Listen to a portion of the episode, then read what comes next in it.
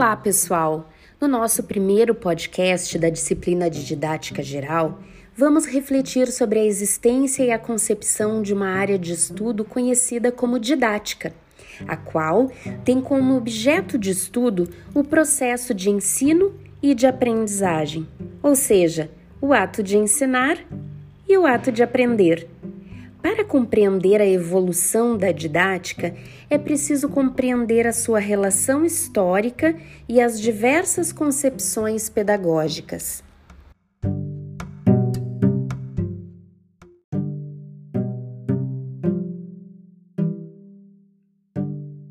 Iniciamos o nosso estudo acerca de didática procurando compreender o que, que significa a palavra pedagogia. Essa palavra ela tem uma origem grega, pais, paidós, que significa criança, agen, que significa conduzir. Na Grécia Antiga, os pedagogos eram os escravos que acompanhavam as crianças na escola. O conceito atual de pedagogia é de filosofia, ciência e a técnica da educação. A palavra pedagogia tem aspectos fundamentais: o científico, o que é, o filosófico, o que deve ser feito, e o técnico, como deve ser feito.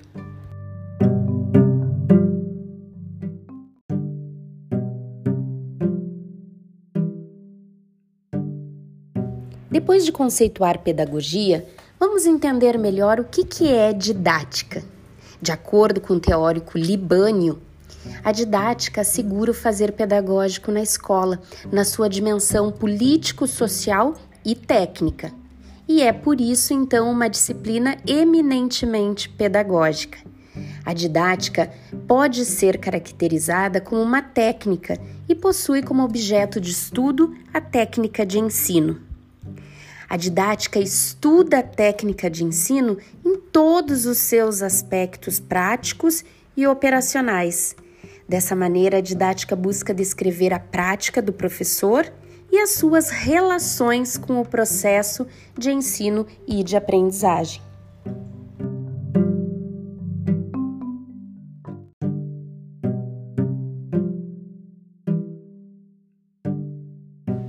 Do ponto de vista etimológico, o termo didática vem da expressão grega tekne didatike, que significa arte ou técnica de ensinar.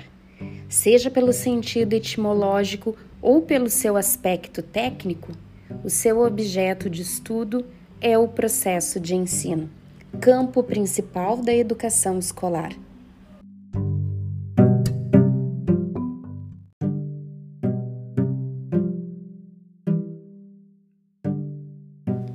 Libânio nos diz que quando mencionamos que a finalidade do processo de ensino é proporcionar aos alunos os meios para que assimilem ativamente os conhecimentos, é porque a natureza do trabalho docente é a mediação da relação cognitiva entre o aluno e as matérias de ensino. Isso quer dizer que o ensino não é só transmissão de informações mas também o meio de organizar a atividade de estudo dos alunos. O ensino somente é bem sucedido quando os objetivos do professor coincidem com os objetivos de estudo do aluno e é praticado tendo em vista o desenvolvimento das suas forças intelectuais.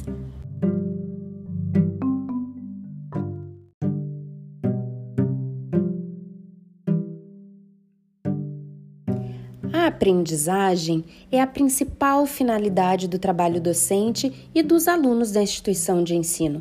A dinâmica do processo ensino e aprendizagem evidencia-se como uma relação didática no desenvolvimento pedagógico durante a prática educativa. Podemos dizer que temos três tipos de aprendizagem: aprendizagem motora, ou motriz, que consiste na aprendizagem que inclui habilidades motoras, como por exemplo, aprender a andar de bicicleta. Aprendizagem cognitiva, que abrange a aquisição de informações e de conhecimentos, e também aprendizagem afetiva ou emocional, que diz respeito aos sentimentos e emoções.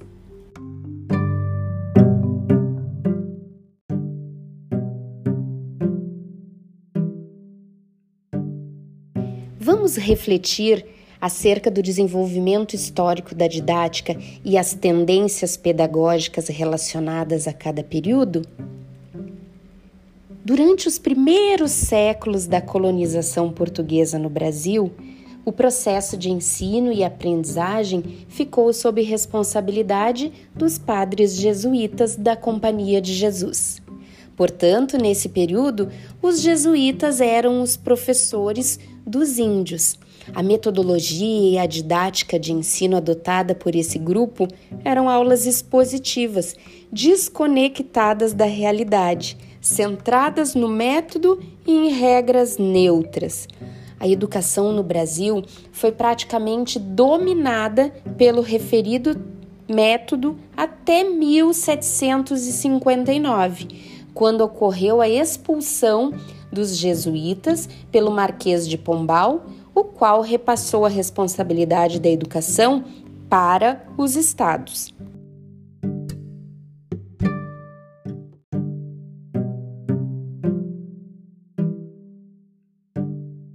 Em meados de 1870, com a expansão do café e a abertura do comércio, ocorreu a época do Iluminismo, uma época em que tomam corpo movimentos cada vez mais independentes da influência religiosa. Nas escolas públicas, o ensino religioso deixa de ser obrigatório. Surge então a escola pública laica, universal e gratuita. A teoria pedagógica utilizada era tradicional, com as seguintes características: processo de ensino e aprendizagens baseados no professor, um ensino centralizado, uma relação pedagógica de forma hierarquizada, onde o aluno é tratado como uma tábula rasa, no qual é depositado o conhecimento.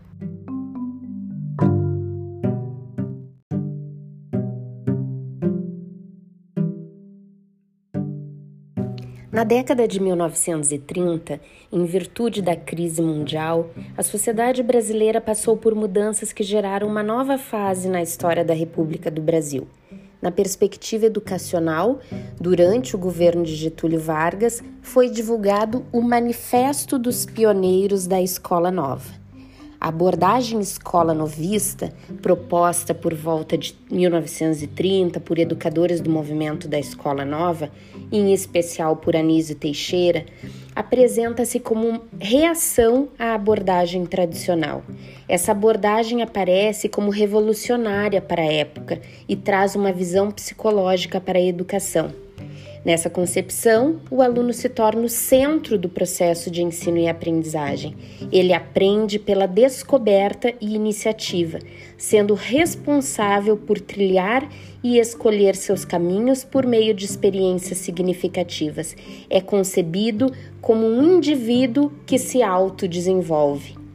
O aluno passa a ser auxiliado pelo professor, que por sua vez é visto como um facilitador da aprendizagem. O educador age democraticamente, procurando manter a sala de aula um ambiente acolhedor, no qual, em conjunto com ele, os educandos planejam suas atividades. Ele é autêntico, relaciona-se horizontalmente com os alunos e tem autonomia para criar seu próprio repertório.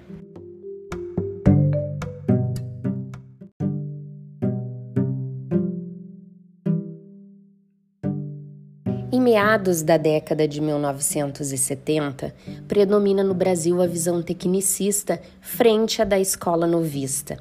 A prática pedagógica passou a depender exclusivamente do conhecimento dos professores, que, uma vez dominando os métodos e técnicas desenvolvidas pelas diferentes experiências escola-novistas, poderão aplicá-las às diferentes realidades em que se encontrem. Na tendência tecnicista, acreditava-se em neutralidade dos professores. Então, os positivistas diziam que os cientistas, a partir daí, deveriam ser neutros. A escola, no paradigma tecnicista, propõe a transmissão de conteúdos e o aprimoramento de habilidades a serviço do sistema de produção, com o intuito de desenvolver destrezas para formar o técnico.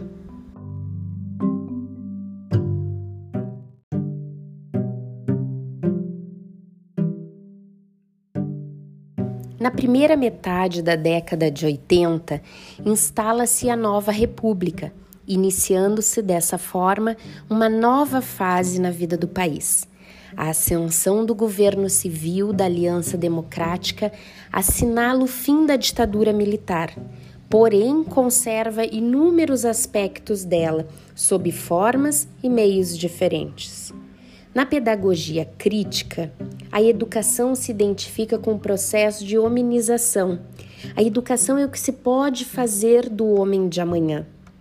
Assim, o enfoque da didática, de acordo com os pressupostos de uma pedagogia crítica, é o de trabalhar no sentido de ir além de métodos e técnicas, procurando associar escola e sociedade, teoria e prática, conteúdo e forma, técnico e político, ensino e pesquisa, e professor e aluno.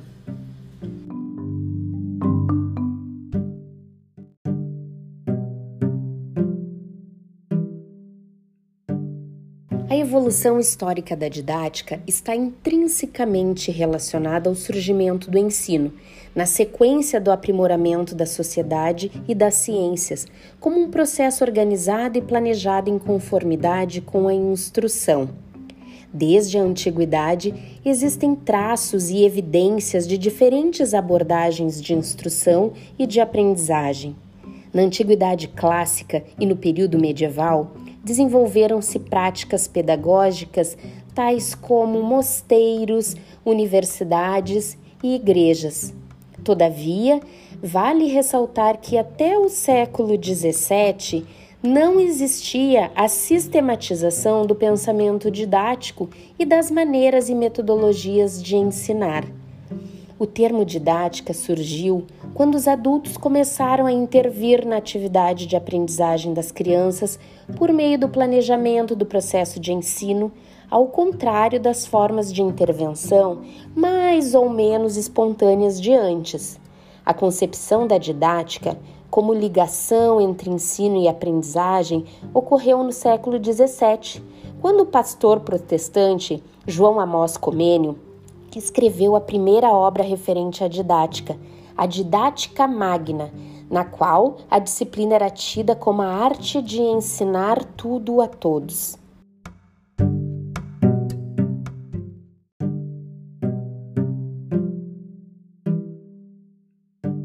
No século XVIII, Jean-Jacques Rousseau é o segundo autor da segunda obra que gerou uma nova revolução na didática ele propôs abordagens e concepções de ensino voltadas para o interesse dos alunos. As principais ideias de Rousseau foram: a preparação da criança para a vida futura deve basear-se no estudo das coisas que correspondem às suas necessidades e aos seus interesses atuais. Os verdadeiros educadores são a natureza, a experiência e o sentimento. Em síntese, são os interesses e as necessidades imediatas do aluno que determinam a organização do estudo e seu desenvolvimento. A educação é um processo natural e se fundamenta no desenvolvimento interno do aluno. Já que Rousseau não conseguiu pôr suas ideias em prática, o pedagogo suíço Henrique Pestalozzi dedicou a sua vida para a educação das crianças carentes em instituições mantidas e geridas por ele. De acordo com as concepções de Pestalozzi, o aspecto da didática está baseado em princípios em vez de regras. Valoriza-se o método intuitivo, a observação e análise de fenômenos da natureza. Na primeira metade do século XIX, João Frederico Herbart foi o mentor da criação de uma pedagogia científica assentada nos princípios dos conhecimentos filosóficos e psicológicos. Ele era um defensor da educação pela instrução, com a necessidade de desenvolvimento e sistematização do processo de ensino. Na perspectiva de Herbart, Sentimentos e desejos são restritamente alterações de representações mentais, ou seja, a ação sobre elas pode influenciar todo um ciclo de vida. Portanto, para Herbert, estabelecer uma teoria educacional que objetiva interferir nos processos mentais dos alunos é importante e dessa forma orientar e aprimorar o seu desenvolvimento.